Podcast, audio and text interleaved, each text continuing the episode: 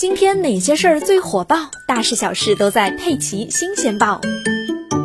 浙江女子集资诈骗六百多万被判刑，母亲和儿子帮忙洗钱也栽了。乐清女子黄某今年五十多岁，是一名农村妇女，没有正当职业，也没有合法的高额收入。从二零一七年起，黄某打着投资虚拟货币的旗号，吸引了不少受害人投入大量的资金。二零一八年九月，黄某因涉嫌集资诈骗罪落网。审查发现，黄某把骗来的资金通过多种手段和渠道汇集到了自己母亲的银行账户，而在黄某的操纵下，母亲的账户陆续累积了六百多万元。随后，黄某又把其中的三百万元转到了自己儿子的账户上，还用这笔钱给儿子买了保险。而在黄某落网后，他的母亲和儿子的动作速度也是非常快。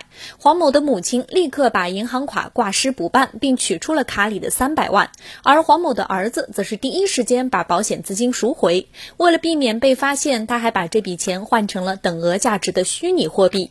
当公安机关找上门来时，两人又都以借给黄某很多钱，这是偿还欠款为由，不交代资金的去向。不过，这种狡辩在公安机关面前都是小把戏。